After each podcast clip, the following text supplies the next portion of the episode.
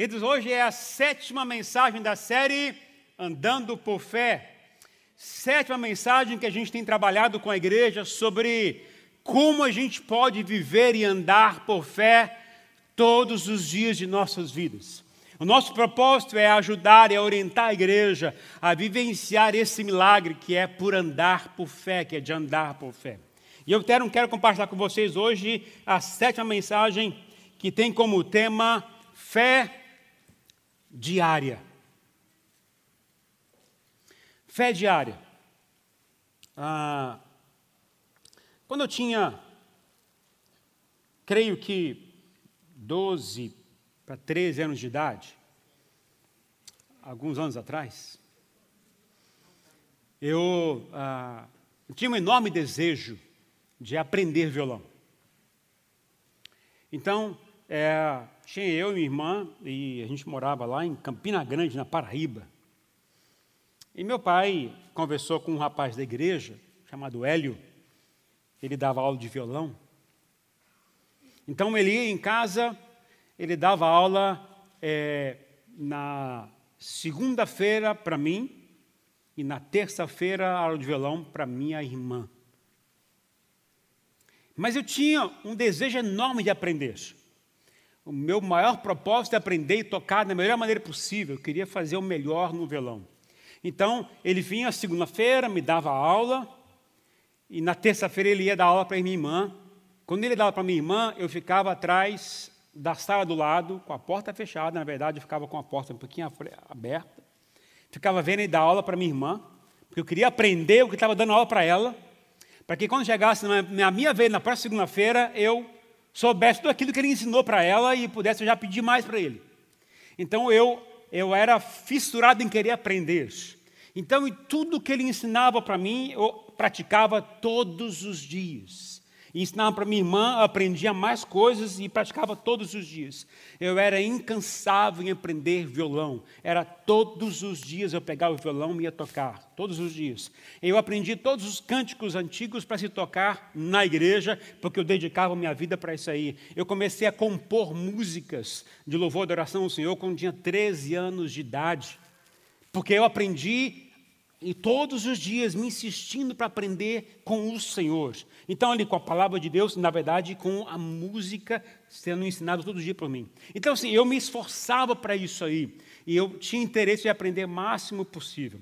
Queridos, na vida cristã é a mesma coisa. Se eu quero aprender a andar por fé, é necessário eu me esforçar todos os dias. O grande segredo de uma pessoa vitoriosa não está nos momentos sublimes que a pessoa tem. O segredo da pessoa ser vitoriosa, cheia de fé, não está no momento de culto, por exemplo, onde tem um grande mover de Deus, onde você impõe a mão, a coisa acontece. O segredo não está nesses momentos, mas está no dia a dia, onde você está com o Senhor. Onde você faz o exercício com Deus, você busca o Senhor, você adora o Senhor. O segredo da pessoa ter sucesso na vida espiritual e na vida até secular está no que ele está investindo todos os dias da sua vida. Então não é no, no, no, momento gigantesco, isso é um momento que é importante, mas o mais importante não está nesses momentos sublimes, maravilhosos, cheios de glória, de unção, mas o maior segredo da vida de um cristão consiste no que você faz todos os dias para Ele. Então, se eu, assim, eu tomei a iniciativa de, de ter uma decisão, eu tomei uma decisão de ter umas metas para mim até o final do ano. E uma delas, eu vou falar para vocês já, uma delas é ler todo o Novo Testamento. E eu estou ali incessantemente lendo, todos os dias. Se por acaso eu perco algum tempo num dia, no outro dia eu tenho que recuperar. Porque eu lancei uma meta para mim, eu vou atrás daquela meta. Sabe por que, que eu faço isso? Porque através da disciplina eu cresço na minha fé. Fé está relacionada com a disciplina que você tem com o Senhor. A fé está relacionada àquilo que você faz diariamente para com o Senhor. Se você não tem disciplina espiritual, você também não, terá, não terá sua fé crescida. A disciplina é o grande meio de aprender com o Senhor. Quando você olha a vida dos profetas no Velho Testamento, você começa a perceber quem eles eram. Porque eles eram cheios de fé, porque eles viviam todos os dias com o Senhor. A igreja primitiva cresceu porque ela tinha todos os dias momentos com Deus. Eles oravam juntos, se reuniam juntos, cantavam juntos, estudavam a Bíblia juntos, todos os dias. O segredo para a gente ter sucesso espiritual, aprender a andar por fé, é o que nós fazemos diariamente. Então, se eu quero ter uma vida mais produtiva, uma, uma vida mais coerente com o que o Senhor quer para a minha vida, eu preciso pagar o preço de ter disciplina todo dia com o Senhor. Se eu não tenho, quem sai prejudicado sou eu. E eu vou até ousar em dizer a você uma coisa, queridos. Preste muita atenção. O interesse do diabo não é impedir que você venha à igreja, não é impedir que você o busque na igreja ou no seu grupo pequeno. O interesse do diabo é impedir que você tenha momentos com o Senhor diariamente. É porque é no diário, é no quarto secreto, é no momento especial que você tem com o Senhor. Diz a palavra de Deus, Jesus disse que lá no seu momento secreto o Senhor vai te recompensar, ou seja, é lá que o Senhor vai abençoar você, trazer revelação a você, trazer orientação a você. O que o diabo não quer é que você tenha esses momentos particulares, individuais, diários com o Senhor. Porque ele sabe que é nesses momentos que você vai ser transformado pela presença e glória de Deus. É lá que as coisas vão acontecer. Eu estava pesquisando alguns homens, ah, o que eles fizeram na sua história. E naturalmente tem uma pessoa que eu, que eu aprecio demais, não é porque eu estudei muito sobre ele na faculdade, mas um homem chamado John Wesley. Esse homem ele tinha a prática diária de levantar entre quatro e meia e cinco horas da manhã todos os dias. Ele investia três horas do seu dia na comunhão com Deus para depois começar a trabalhar. Ele era professor universitário, ele era missionário, ele era pastor de uma igreja. Ele era um cara que revolucionou e transformou toda uma nação, a nação da Inglaterra. E essa bênção dele que ele fez naquele país acabou alcançando os Estados Unidos. Mas por que isso foi tão importante? Porque ele tinha o seu tempo devocional diário, que ele não abria mão. E ele disse o seguinte a um dos, dos homens que era um pregador itinerante: ele disse o seguinte: comece, escolha uma parte do dia, goste ou não, leia e ore diariamente a palavra de Deus.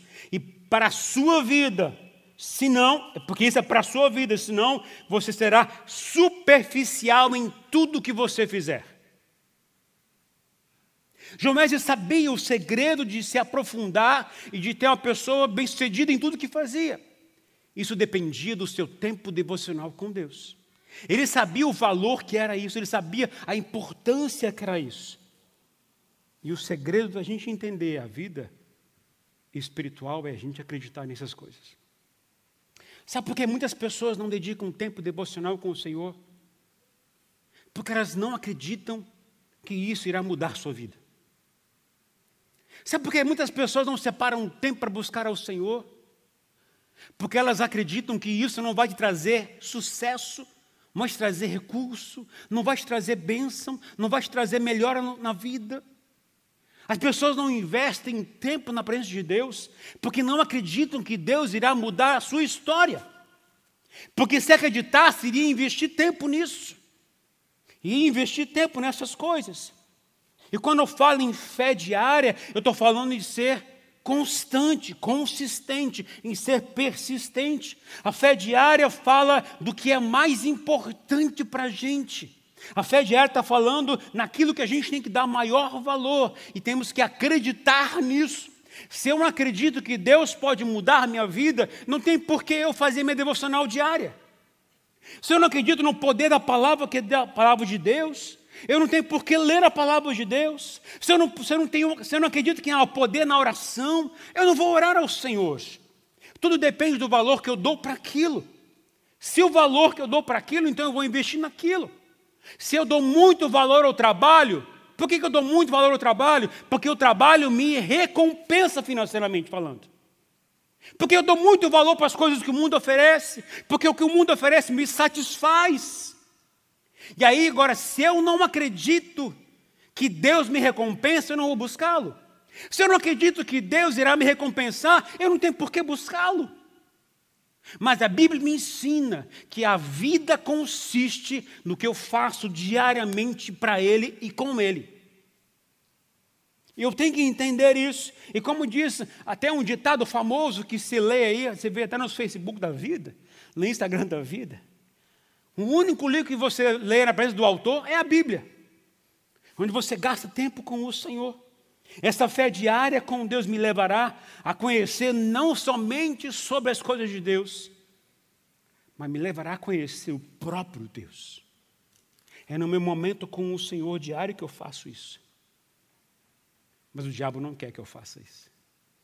Ele quer me desviar dessas coisas e colocar na minha cabeça que isso não vale a pena. Não preciso fazer isso. Então hoje eu quero falar com vocês, baseado no Evangelho de Lucas, no seu capítulo 8, sobre o que, que pode impedir a minha fé e a nossa fé de crescer. O que, que pode paralisar o crescimento da minha fé. Eu creio que todos nós estamos crescendo em fé, amém, igreja? que, que a gente está aprendendo com o Senhor, como desenvolver nossa vida. Não é só aquilo que a gente teve com o Senhor no momento do encontro com o Senhor Jesus, ali eu tive uma fé, ali o Senhor me abençoou, mas quanto mais eu ouço a palavra de Deus, mais a minha fé cresce. Então eu creio que os irmãos estão crescendo na fé, a partir de cada mensagem que estão ouvindo, das devocionais que foi postado no Facebook. Ou seja, aquilo que a gente está aprendendo com Deus, estamos fazendo crescer. Mas diga a você, queridos, existe algo a mais que o Senhor quer que a gente fazer com a gente. Mas existem algumas coisas que vão tentar me impedir ou paralisar o meu crescimento em fé. Lucas capítulo 8, Jesus conta a parábola do semeador. E lá nessa parábola existe três, ah, três elementos importantes. O primeiro deles é a semente. A semente é a palavra de Deus, mas ela só produz mudança nas pessoas quando elas creem na palavra que foi lida e aprendida. A segunda coisa que o texto fala é sobre o solo, onde é jogada a semente. Esse solo é o meu e é o seu coração. Vamos falar muito sobre isso hoje. E a terceira parte da parábola de Jesus são os frutos. Os frutos são a consequência do que a semente fez no meu coração. Os frutos são a consequência do que eu permiti com que a semente crescesse, produzisse, crescesse, de alguma forma e mexesse com a minha estrutura emocional, psicológica e principalmente espiritual. Essas três coisas são importantes na parábola de Jesus. Na parábola do, do semeador, Jesus disse que o semeador saiu a semear, e ao semear, parte da semente caiu à beira do caminho, a outra caiu entre pedras, a outra entre espinhos, e finalmente a última caiu num solo bom, num solo fértil. Agora, nos três solos, nos três tipos de solo em que a semente ficou improdutiva, infrutífera, ela enfrentou grandes resistências. E quais foram as resistências? Homens, aves, pedras e espinhos. No solo fértil, ela produziu a 30, 60 e a 100 por um. No solo fértil, ela trouxe recompensa. No solo fértil, ela trouxe mudança. No solo fértil, alterou completamente a minha vida. Nos outros, não houve produção, não houve recompensa. Então, os discípulos, ao ouvir essa parábola, fizeram algo que talvez o que muitos de nós iríamos fazer, até eu ia fazer, chegar perto de Jesus e falar: Senhor, mestre, eu não entendi essa parábola, você podia me explicar melhor? Então Jesus vai, vai explicar então o que ele quis dizer com aquela parábola. Olha o que diz então Lucas capítulo 5, os versos 11 até o 15. Lucas 15, de 11 a 15, Lucas 8, de 11 a 15, diz o seguinte: Este é o significado da parábola. A semente é a palavra de Deus. As que caíram à beira do caminho são os que ouvem, e então vem o diabo e tira a palavra do seu coração, para que não creiam e não sejam salvos. Por isso, não frutificaram. As que caíram sobre as pedras são os que recebem a palavra com alegria quando a ouvem, mas não têm raiz. Creem durante algum tempo, mas desistem na hora da aprovação. Por isso não frutificam. As que caíram entre espinhos são os que ouvem, mas ao seguirem o seu caminho, são sufocados pelas preocupações, pelas riquezas e pelos prazeres dessa vida e não amadurecem. Por isso, não frutificam e nem têm recompensa. Mas as que caíram em boa terra são os que, com o coração bom e generoso, ouvem a palavra, retêm e dão fruto com perseverança. Quando a gente está falando sobre fé, sobre plantação, sobre plantio, sobre colheita, sobre frutos, eu estou falando do investimento que você tem que ter. Quando você pega o agricultor, a pessoa que trabalha no campo, ele vai lá num dia, vem arar a terra, no outro dia ele vai prepara a semente, no outro dia ele vem dá uma estrutura melhor na terra, joga água, deixa tudo pronto na terra, no solo para jogar a semente. Depois ele vem e vai jogando a semente diariamente, pronto ali, vai jogando, jogando, acompanhando. Depois vem e cobre a semente e depois vem e vai jogando mais água. E aí ele vai orando para que o sol venha e venha ali, ali de alguma forma aprofundando, alicerçando, gerando umidade debaixo da terra para que ali a semente possa germinar, produzir, crescer e sair o primeiro caulezinho e depois as folhas e crescendo e crescendo. Ou seja, ele vai contando com a bênção de Deus no tempo que está crescendo, mas ele vai acompanhando diariamente. Ele vai lá jogando um pouquinho de água, ele vai lá cuidando um pouquinho melhor, ele vai lá podando um pouquinho para que aquilo possa crescer, produzir fruto, ao investimento diário, ao investimento de acompanhamento diário, porque se isso não acontecer, não irá produzir o fruto que ele espera. Tem que semear, tem que regar, tem que cuidar, tem que orar, tem que pedir para que Deus abençoe, tem que fazer a sua parte. E isso é algo diário que tem que ser feito. E Jesus então pega essa ilustração e começa a colocar algumas coisas importantes para aqueles apóstolos, para aqueles discípulos. Eu quero compartilhar com vocês aqui três coisas que impedem, segundo o que Jesus falou, a minha fé de crescer. Aquilo que pode paralisar ou estancar o meu crescimento espiritual. Isso a gente tem que entender que isso é muito comum para mim e para você. A primeira coisa que pode impedir do meu crescimento, o crescimento da minha fé, é um solo danificado. É um solo danificado, um solo endurecido. A semente que caiu à beira do caminho foi pisada pelos homens, foi comida pelas aves. E entenda bem, muitas pessoas pisaram por este caminho e deixaram suas pisadas, endureceram o caminho, deixaram a coisa ruim naquele lugar, danificaram o solo, e por isso a semente não tinha como entrar, penetrar e produzir alguma coisa. O solo danificado, queridos, tem a ver com o que, com, com o que as pessoas fazem para a gente. O solo danificado é porque a multidão está passando pelo meu coração e deixando marcas. O que é e quem tem danificado o solo do seu coração ou o seu coração? Que áreas na vida pessoal você não permite que a fé cresça? Você não tem permitido com que você creia mais em Deus? Às vezes você tem uma fé gigantesca no sucesso do seu trabalho, no sucesso profissional, almeja alcançar tantas coisas. Mas o que o Senhor quer te ensinar é que a fé que vai produzir o resultado adequado que Deus quer para você, que vai abençoar até o seu, seu, sua vida profissional, é a fé do seu dia a dia em casa. Tudo começa no seu lar, tudo começa na sua vida particular, no seu momento pessoal com o Senhor. Agora, quando eu penso nessa realidade, eu começo a entender o que é esse solo rachado, o solo ali ah, acabado, o solo pisoteado. Eu começo a pensar em como são os relacionamentos, a começar o relacionamento de casa. Muitas pessoas vivem ah, em casa e tem os seus relacionamentos em crise, tem a dificuldade de conviver com seu marido, com sua esposa, com seus filhos, tem lutas conjugais, lutas familiares. E aí o que acontece? Pessoas que vivem com isso estão pessoas que estão sendo pisoteadas nos seus relacionamentos.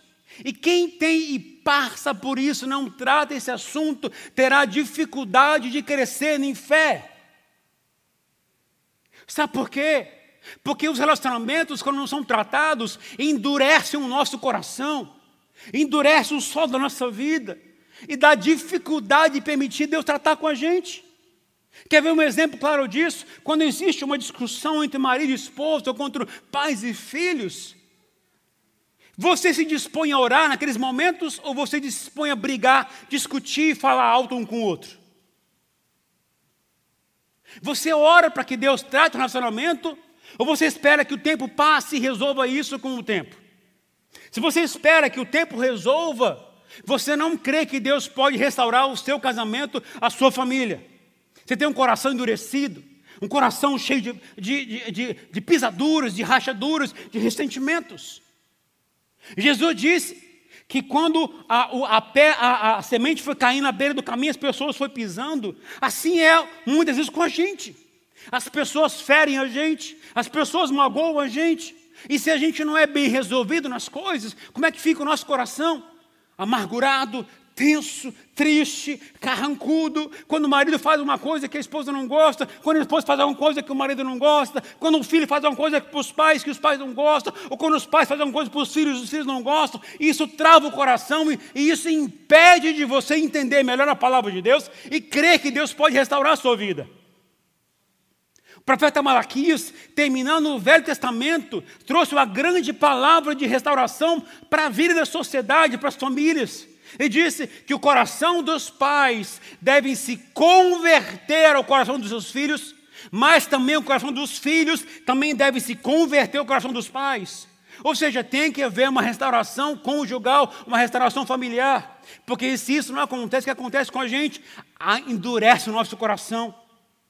E, e, e Moisés permitiu o divórcio por causa da dureza do coração do ser humano.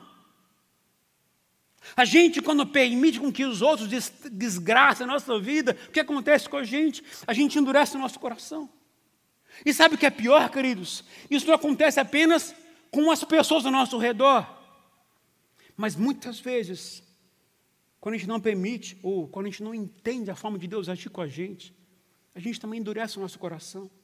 Quando Deus não atende a oração que a gente faz, quando a gente não compreende a vontade de Deus, a gente questiona o agir de Deus, a gente começa a pôr em dúvida a ação do Senhor, aquilo começa também a endurecer o nosso coração. É como se fosse tudo pisando na minha vida e aquilo vai impedindo de eu entender a vontade de Deus. E a palavra não vai penetrar e não vai mudar a minha vida. Se o meu coração estiver endurecido, não há palavra que possa mudar uma pessoa. Se meu coração estiver duro, rachado, se houver resistência nos relacionamentos, seja em casa, seja no trabalho, seja fora, eu vou ter muita dificuldade com que a palavra penetre e mude a minha história, mude a minha vida. E, e Jesus diz o seguinte: olha, não pode estar assim. Você foi criado por mim. Você é minha, você é meu filho, você é minha filha. Vamos tratar esse relacionamento, vamos tratar essa vida, vamos tratar a vida que você está vivendo. Quando a gente está vivendo muito tempo numa crise familiar, isso é um sinal de coração endurecido, sinal de orgulho. Porque o que Deus quer que eu faça, quer que a gente faça. Se existe um problema em casa, resolvam. Tratem um assunto. Sejam transparentes, sejam honestos e peçam perdão um ao outro. Infelizmente, muitos casais não usam e não sabem usar a palavra perdão. Muitos casais só sabem falar, desculpa aí. Como se isso resolvesse. A palavra desculpa é só um. Um excuse. Agora, a palavra perdão tem um peso maior. Porque o perdão tem a ver com a intenção do seu coração e com a postura sua de querer se arrepender ou de arrependimento. Mas você diz, ah, mas eu tenho que pedir perdão, foi essa pessoa que fez comigo. Se você ficou ressentido, se você ficou magoado, você precisa liberar perdão para a pessoa. E você precisa chegar à pessoa e pedir: olha, me perdoa porque eu estou sentindo. A Márcia do Rui falou mal de mim. E eu fico chateado. Passou um dia, dois dias, aquilo vai aumentando no coração. E um belo dia a pastora marca o GP na casa da Márcia. E o pastor tem que ir. Chego lá. Eu quero te pedir perdão. Porque eu guardei um recebimento de você. Eu guardei que você falou mal de mim. E se ela não pedir perdão? O problema é dela. O que importa agora sou eu resolver aquilo que está me atormentando. Mas ela, como é crente boa, cozinha bem, eu vou sempre na casa dela para comer, porque é ó, gente boa para comer. O que, que a gente tem que fazer? Pede perdão logo. Resolve esses problemas. Queridos, guarda bem o que eu estou dizendo a você. Jesus disse: olha, se o seu solo tiver pisado, rachado. Se tiver dificuldade, sabe, de a semente penetrar, não há nada que possa mudar a gente, a não ser que você abaixe o seu orgulho, se arrependa do seu pecado e peça perdão. Esse é o único jeito. Só que Jesus não para aqui, queridos. Jesus fala algo muito mais sério. Porque quem vive com o coração ressentido, quem vive com o coração pisoteado, quem não sabe lidar com esses problemas e vive guardando no seu coração, sabe o que diz a palavra do Senhor? O diabo vem. A pessoa que está fechada, está permitindo o diabo vir sobre você. Ele vai comer, vai tirar de você tudo aquilo que você ouviu da palavra de Deus para piorar a situação daquele que tem um solo rachado, um solo endurecido. É que essa pessoa não vai conseguir nem ouvir a palavra de Deus direito, porque quando começa a ouvir, mas está tão fechado o coração, o diabo vem e vai tirar de você essa palavra que foi semeada no seu coração. Aí você vai ouvir e vai entrar por aqui, sair por aqui, vai embora, não vai mudar nada na sua vida. Sabe o que o diabo fez? Tirou de você a maior bênção que poderia mudar a sua vida, que é a palavra de Deus coração pisoteado, um coração que vive endurecido, é suscetível à ação do inimigo. Pergunta a você, como está o seu solo? Como é que está o seu coração? Porque se não tratar, a sua fé não irá crescer. Se não tratar, nada irá mudar na sua vida. Se seu coração estiver danificado, pisado, as coisas não vão mudar na sua vida. 1 Pedro 3, 7 diz uma coisa muito séria. Diz: Do mesmo modo, vocês, maridos, sejam sábios no convívio com as suas mulheres e tratem-nas com honra, como parte mais frágil e co-herdeiras do dom da graça da vida, de forma que não sejam interrompidas as suas orações. Sabe o que o Senhor está me ensinando aqui, queridos? Solo danificado, solo re, ressentido, solo ah, endurecido. Suas orações não vão passar do teto.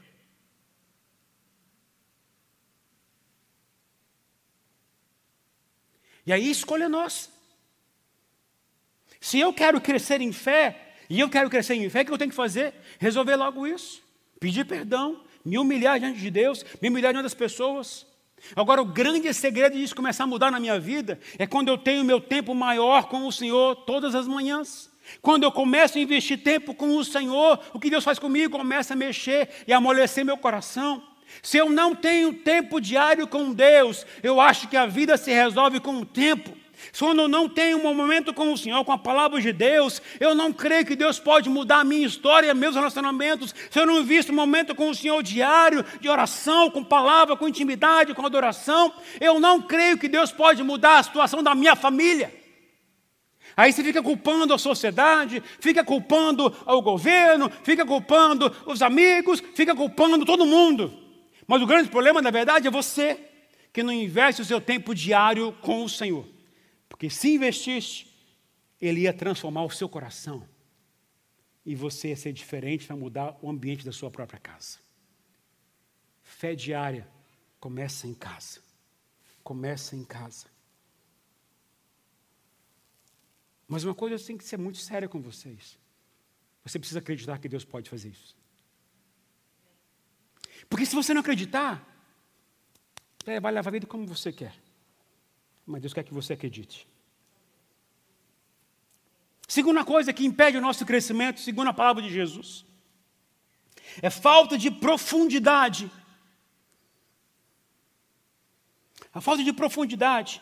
A semente que caiu no meio das pedras escreve um coração raso e superficial. A semente chega a brotar, mas não tem umidade, umidade suficiente para crescer e frutificar.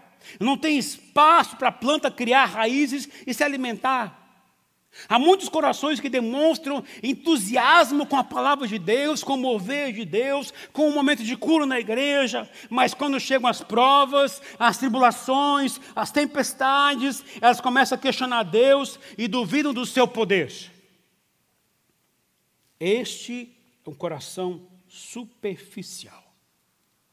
E um coração superficial nunca irá frutificar. O livro de Juízes na Bíblia, ele conta a história do povo de Israel.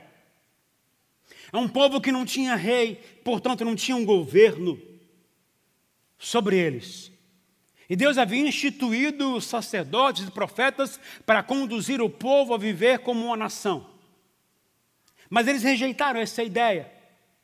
Então o que acontecia com o povo? O povo começava então agora a observar os países vizinhos e observava que eles tinham reis, que eles tinham governos e começava a querer isso também para eles. E então, quanto mais eles queriam isso, eles queriam alguém que governasse suas vidas, não queriam mais que Deus fizesse isso, mais começaram a enfrentar problemas, porque quanto mais queriam que outras pessoas governassem as suas vidas, que o mundo, que outras pessoas governassem a sua vida, o que acontecia com eles? Mas eles eram perseguidos pelos inimigos. E aí, perseguindo pelos inimigos, eles vinham, sofriam, ficavam como escravos, às vezes um, dois, dez, vinte anos. Dos filisteus ficaram 40 anos como escravos. Sabe por quê, queridos? Porque eles queriam um homem fosse o governo deles, tirasse de Deus o poder de decidir a bênção sobre eles. E o que aconteceu então? O povo, quando viu que estava ficando muito escravizado, sofrendo demais, perceberam então que eu não queria buscar o Senhor. Então começaram então a buscar o Senhor, clamar a Deus, deve ter feito reunião de oração, buscado o Senhor, choraram aos pés do Senhor. Aí o que, que Deus fez, segundo o texto de juízes? Deus levantou um juiz. Quem é um juiz? O juiz normalmente é um ou um sacerdote ou um líder que vai a julgar algumas realidades e vai levar o povo a vencer certas guerras. Não é um juiz de tribunal como você tem, tem hoje em dia, mas juiz é aquele que conduz o povo a seguir uma ordem. Então, quando Deus levantava um juiz, por exemplo, Sansão foi um juiz que Deus levantou, Débora foi um juiz que Deus levantou. Essas pessoas vinham e aí davam uma ordem, dirigiam o povo como deveriam viver. Então o povo nessas horas começava a vencer as lutas, ficava, baixava a dificuldade, baixava a crise, baixava os medos, venciam os inimigos, porque tinha um juiz sobre eles. Aí quando o juiz morria, o que acontecia com eles? Eles começavam a se perder tudo de novo. Se perdiam, se distraíam e começavam a fazer tudo que Deus não queria que fizesse. Aí vinha o inimigo, destruía esse povo, colocava como escravo de novo. Aí passava um tempo, o povo clamava a Deus mais uma vez, e Deus levantava um outro juiz. O juiz colocava ordem em casa, arrumava o celeiro, arrumava a vida, o povo se voltava para Deus. O juiz morria, o povo se esquecia do Senhor, voltava a praticar os mesmos erros. Aí escravizado, sofria de novo. Aí o povo clamava ao Senhor socorro. Aí Deus levantava um juiz mais uma vez. E o juiz fazia tudo que Deus mandava fazer. O povo se voltava para Deus. O juiz morria, o povo se perdia, fazia tudo que não podia fazer. E clamava a Deus e vinha de novo. Aí Deus levantava o juiz. E foi assim. O livro de juízes é assim: ciclos de falhas. Quem vive dessa forma, vive uma vida superficial, rasa. E aí, por quê? Porque quando vem um problema, quando vem uma tempestade, quando vem uma crise, questiona Deus, duvida do poder de Deus, acha que Deus não vai fazer nada pela vida dele. Um coração assim é um coração volúvel, um coração com uma fé emocional, um coração que não permanece firme no Deus, não se animam e normalmente retrocedem na vida. Mas olha o que Jesus disse, João 15, 5 a 9. Olha o que Jesus disse: Eu sou a videira, vocês são os ramos. Se alguém permanecer em mim e eu nele, esse dará muito fruto, pois sem mim vocês não podem fazer coisa alguma. Se alguém não permanecer em mim, será como o ramo que é jogado fora e seca. Tais ramos são apontados, lançados, apanhados, lançados ao fogo e queimados. Se vocês permanecerem em mim e as minhas palavras permanecerem em vocês, pedirão o que quiserem e será concedido. Meu Pai é glorificado pelo fato de vocês darem muito fruto, e assim serão meus discípulos. Como o Pai me amou, assim eu os amei. Permaneçam no meu amor. Para que minha fé cresça, é necessário que o meu amor por Jesus também cresça. Se o meu amor por Jesus cresce, eu vou permanecer nele e na Sua palavra. Se o meu amor por Jesus cresce, eu vou permanecer no amor dele, no propósito dele, na vida que ele tem para a minha vida. Se o meu amor por Jesus cresce, eu vou produzir e dar muitos frutos. Mas eu preciso fazer o quê? Permanecer nele. Permanecer significa investir tempo investir momentos com o Senhor, é um momento diário com Deus, é a, é a fé diária, é o seu momento com o Senhor. Permanecer significa você gastar tempo, investir, ligar, estar conectado, aliançado e não perder isso. Se você questiona o amor do Senhor Deus, se você questiona Deus, onde está Deus? Você também tem que questionar a sua fé. Porque você não entendeu o que Deus fez por você. Deus enviou o seu filho, Ele ama tanto você, Ele enviou o seu filho por amar você, por me amar. Esse filho viveu na terra como ser humano, eu e você, sabe o que a gente sofre, sabe o que a gente sente.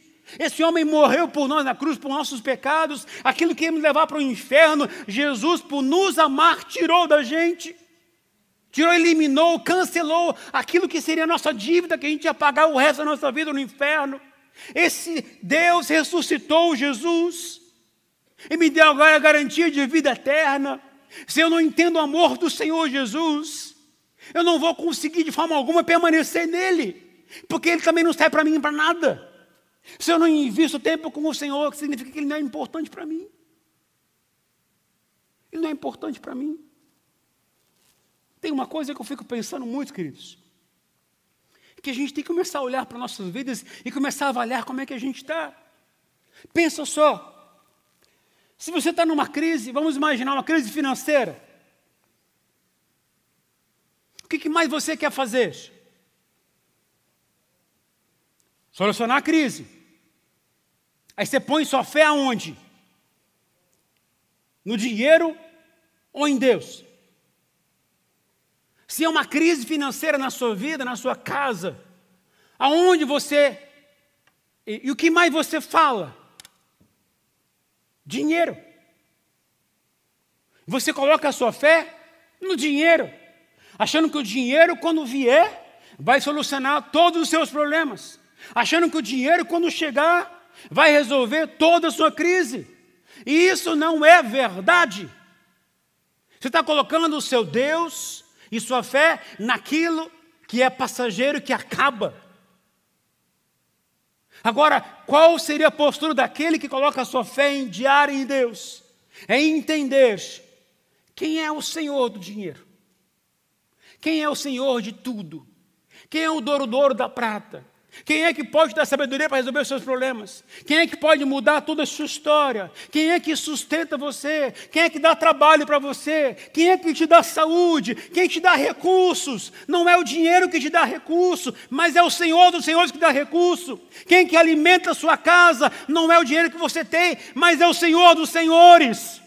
Quando eu começo a entender essa verdade, eu vou ter que colocar a fé no lugar correto. Se a minha fé está no dinheiro, eu não entendi o que é a vida cristã ainda.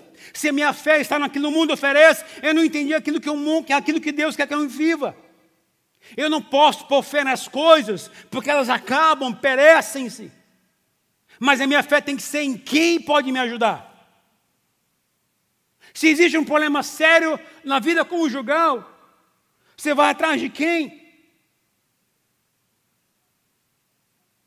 Qual conselho você? Primeiramente, vai aos pés de Deus, porque Ele que criou você. E pode ter certeza, Ele vai tratar com o seu orgulho primeiro, Ele vai tratar com os seus traumas lá atrás. Há muitas pessoas que não conseguem vencer na vida porque estão presas aos traumas do passado, aí volta lá ao solo, ao solo endurecido. Não trataram esses problemas que aconteceram na sua vida no passado. Agora preciso tratar isso. Como é que eu se trato isso? Como diz a palavra do Senhor, tem que confessar. Eu vou achar alguém que é, que é de respeito, alguém que é autoridade espiritual, alguém que é maduro espiritualmente, alguém que não é fofoqueiro, e vou abrir o coração e vou dizer, eu estou com um problema assim, aconteceu isso, isso, isso comigo. Trate. Não ponha isso como Deus. Não ponha isso como Deus. Terceira coisa. O que pode me impedir de crescer na fé? São as distrações. Essa aqui talvez pegue um pouquinho mais, né? A semente que caiu no meio de espinhos, ela nasce, mas não cresce e nem frutifica, pois os espinhos crescem juntos e sufocam a planta. Esse solo representa um coração povoado por muitas distrações. E Jesus disse: cuidado com as coisas que o mundo te oferece. Cuidado com a fascinação pelas riquezas. Cuidado com as coisas que ocupam o espaço que é de Deus no seu coração. Cuidado com aquilo que pode distrair você das coisas do Senhor. As distrações fazem com que a gente coloque nossa fé nas coisas que estão lá fora e não no propósito de Deus. A distração tira a gente do foco do Senhor e coloca a gente do foco nas coisas que o mundo pode resolver. E gera em nós o que? Ansiedade, depressão, e gera a gente na angústia. E tira o foco da gente de Deus, coloca o foco nas coisas. E quando eu penso em semente, árvore, fruto, naturalmente eu volto a lembrar o que Jesus disse em João 15. Olha o que fala em João 15, 2. Todo ramo que estando em mim não dá fruto, ele corta. Quem é ele? Deus. E todo que dá fruto, ele poda, para que dê mais fruto ainda. O que é podar? O podar quer dizer eliminar aquilo que atrapalha o meu crescimento, atrapalha a minha vida de dar fruto. E Deus usará todos os meios possíveis para podar a mim e a você. Existe alguma coisa que distrai a gente, que tira o foco da gente de Deus, Ele vai podar a gente nessas coisas. Porque essas coisas atrapalham o nosso crescimento em fé. E isso pode ser, aí pode ser trabalho, pode ser bens, pode ser família, pode ser amigos, pode ser tudo que pode colocar na frente. Se eu colocar essas coisas no lugar de Deus no meu coração, isso vai virar uma distração. E quando vira distração, Deus vem, ó, vai podar. Porque Ele não quer que você se perca. Deus quer que você se foque não somente nele. Mas eu vou viver só dele, e meu trabalho. O seu trabalho tem que ser consequência do que Deus mandou você fazer na sua intimidade com o Senhor diária. Quando você tem um trabalho, tem algo secular, tem que trabalhar na construção, trabalhar na casa, trabalhar na oficina, trabalhar onde for. E se você tem seu tempo diário com o Senhor, Deus está te colocando para ser um missionário nesse lugar onde você vai trabalhar. Lá o seu testemunho de vida vai mudar muitas pessoas perto de você, porque o fruto é para isso. O fruto não é só para você ser abençoado, mas para abençoar muitas pessoas. Quando a árvore dá muito fruto, só um que come. Não. Muitas pessoas comem. Se eu entender, a minha vida espiritual depende do que eu faço com o Senhor diariamente. Eu vou começar a entender que aquilo que eu faço no meu trabalho tem que ter um significado, não somente para me abençoar, mas para que a partir da minha vida as pessoas também sejam abençoadas. Mas se eu vivo distraído, se a minha mente se distrai com facilidade com as coisas que o mundo oferece, com as paixões desse mundo, com as riquezas, o que está acontecendo comigo? Eu estou tirando o meu foco de Deus. Aí o que Deus vai fazer? Deus vem e começa a podar. É tesoura mesmo, gente. E toda poda dói. Porque a poda significa tirar aquilo que seria seu sonho.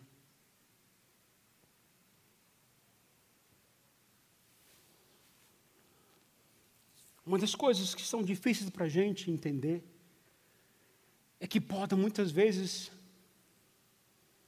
é aquilo que a gente idealizou, sonhou por um ano inteiro, mas aquilo estava ocupando o lugar de Deus no coração. Aí Deus disse: opa, então eu vou tirar de você esse sonho para que você volte seu coração para Deus. Hoje eu li um testemunho lindo na internet. de alguém que é membro da nossa igreja. Essa pessoa escreveu dizendo o seguinte: Eu tinha sonhos, planos para este ano, mas algumas dificuldades financeiras vieram que eliminaram da gente a possibilidade de sonhar aquilo que a gente queria. A gente teve que abrir mão daqueles sonhos.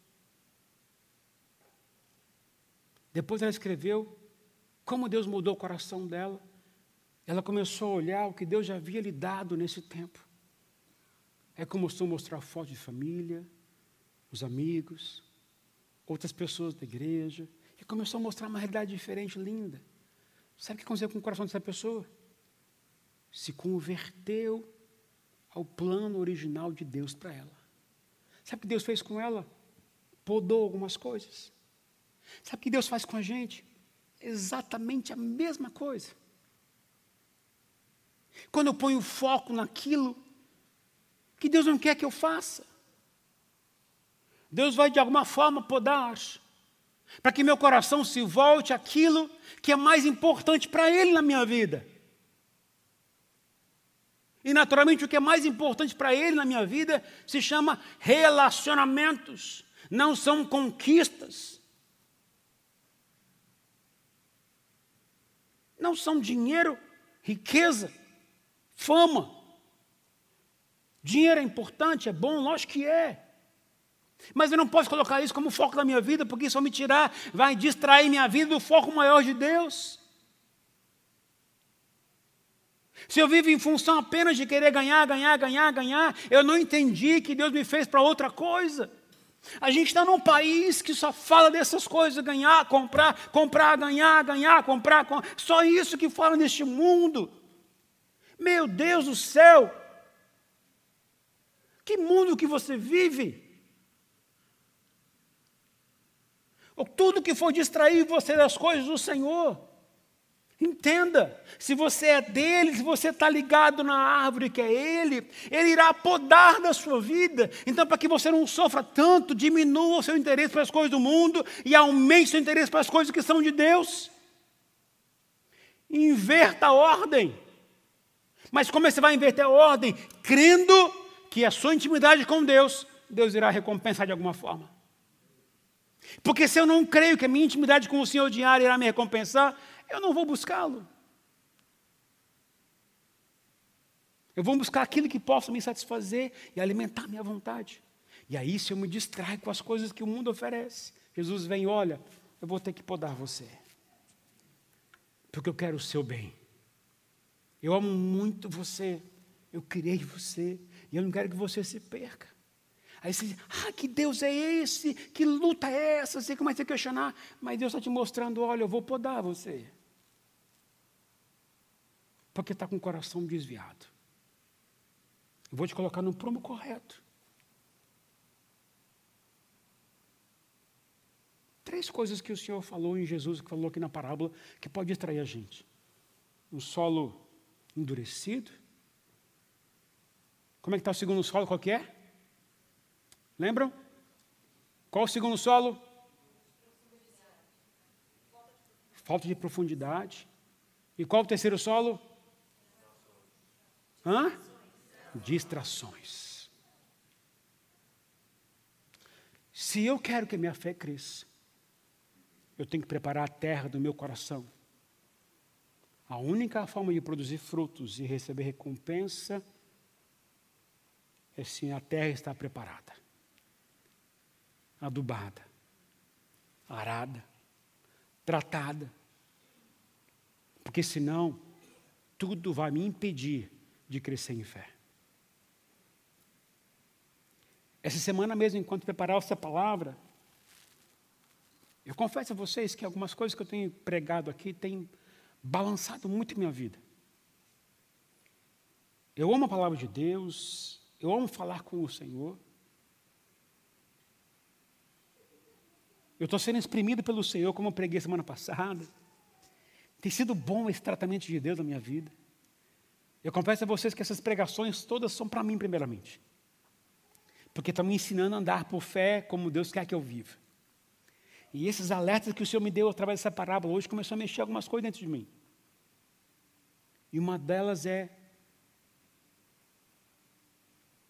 Às vezes eu achava que o meu conhecimento ia resolver meus problemas. Eu achava que aquilo que eu conhecia já me daria condição de viver pela fé.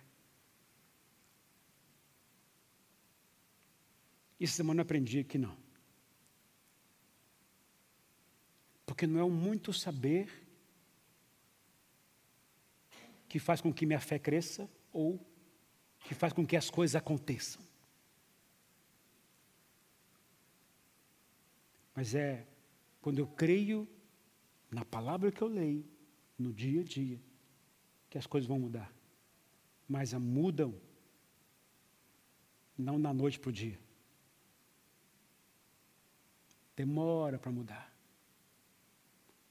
A fé que a gente tem com Deus, a gente busca o Senhor diariamente, a gente às vezes não vê sinais, a gente não vê maravilha, a gente às vezes não sente tanta coisa, mas está lá todos os dias. Eu não vi, eu não senti, mas estou sentindo, estou buscando o Senhor todos os dias. Creia que isso de alguma forma vai, vai você. Mas sabe, queridos, quando eu começo a entender essa verdade, eu vou pensar, perceber que às vezes a mudança que Deus está fazendo comigo não é da noite para o dia. A gente às vezes quer que Deus mude tudo de uma noite para o dia. Isso nunca vai acontecer na vida cristã. Isso é gradativo, é como a semente. A semente é lançada, ela não já nasce, já nasce a árvore pronta. É por um tempo, existe um processo, e o todo o processo vai debandar da gente crer todos os dias. E processo dói. Porque o processo mexe com a nossa estrutura emocional. E eu achava que por eu saber algumas coisas a mais, já me tornaria uma árvore frutífera, produzindo muitos frutos e fazendo as coisas acontecerem. E Deus disse: não é assim que eu faço com você. E essa semana, queridos, eu estou com uma seca de ouvir Deus claramente. Leio a palavra. Legal. Oro Legal. Dia seguinte, leio de novo, ouço a palavra. Ótimo. Oro mais um pouquinho. Não ouço nada. Não sinto nada. Penso na agonia. Chegou ontem. Falei, Deus, cansei. Cinco dias sem ouvir o Senhor falar. Estou lendo a tua palavra. Estou orando ao Senhor. Por que, que eu não estou ouvindo? Aí eu começo a falar, Senhor, a tua palavra diz isso, isso, isso, isso. Senhor, a tua palavra diz isso, isso, isso. Você vai entender por que, que isso valeu a pena na sua vida. Às vezes também é o seu caso. Não está ouvindo Deus, não está sentindo Deus. Não tenha problema. Mas continue todos os dias a buscar ao Senhor. Porque Deus diz: haverá recompensa. Haverá recompensa. E eu busco, porque eu sei que amanhã você vai me abençoar. Pode não ser hoje, mas vai ser amanhã. Então eu não deixo de fazer isso.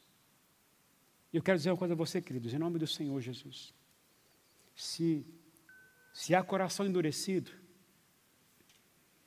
se o solo do seu coração está ferido, eu te convido, vem aqui no altar chorar aos pés de Deus. Suas lágrimas pode começar a mudar o coração, o seu coração de Deus. Se há falta de profundidade, ou seja, se há muitas pedras incomodando a sua fé de crescer, há muitos problemas atrapalhando você acreditar em Deus, se há muitas tempestades vindo atrapalhando você confiar no Senhor, vem aqui ao altar.